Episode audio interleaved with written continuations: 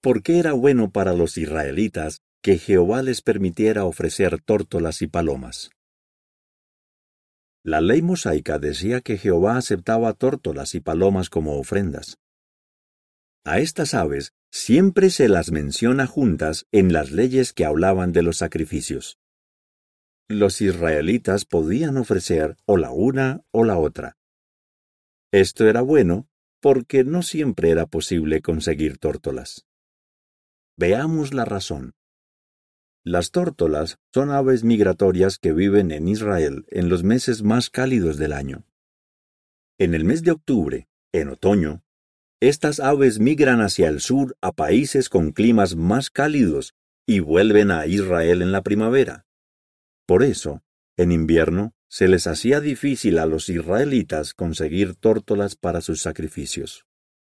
En cambio, las palomas generalmente no migran, así que se las encontraba en Israel todo el año. Además, eran aves domésticas.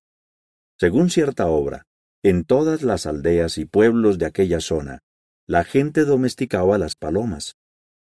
Todas las casas tenían un palomar, que era un hueco en la pared donde las aves podían vivir. ¿Qué nos enseña esto de Jehová? Que es un Dios amoroso y razonable, pues aceptaba que los israelitas le ofrecieran aves que podían hallar a lo largo del año. Fin del artículo.